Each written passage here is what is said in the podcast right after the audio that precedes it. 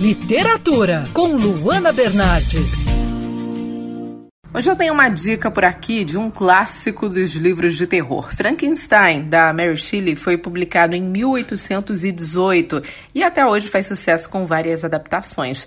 Mas antes de mais nada, uma observação: Frankenstein não é o nome do monstro, mas sim do criador. Victor Frankenstein é um jovem estudante de classe alta apaixonado pela ciência. Seu sonho é descobrir o segredo da vida. Isso mesmo, ele quer brincar de Deus decide, portanto, tentar criar vida e consegue. Esse livro nos oferece dois relatos: o do criador, o Dr. Frankenstein, que relata sua angústia por ter criado um monstro, e o da própria criatura. O depoimento do monstro em si é o mais interessante. Ele não tem um nome oficial e é apelidado de vários nomes ruins.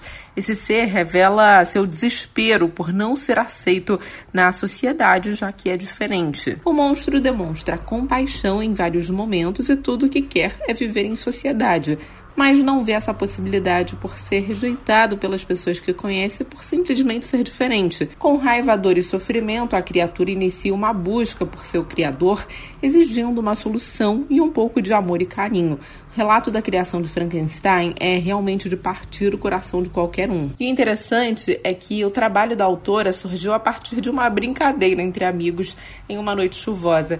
Eles começaram a contar histórias sobre fantasmas e esse jogo acabou instigando aí a imaginação da Mary Shelley. O livro é de terror, mas traz mensagens importantes para os dias atuais sobre tolerância, diferenças, inclusão e amor. Eu sou a Luana Bernardes e você pode acompanhar mais da coluna de literatura acessando o site bandnewsfmrio.com.br clicando em colunistas. Você também pode acompanhar as minhas leituras pelo Instagram Bernardes Luana, Luana com dois N's.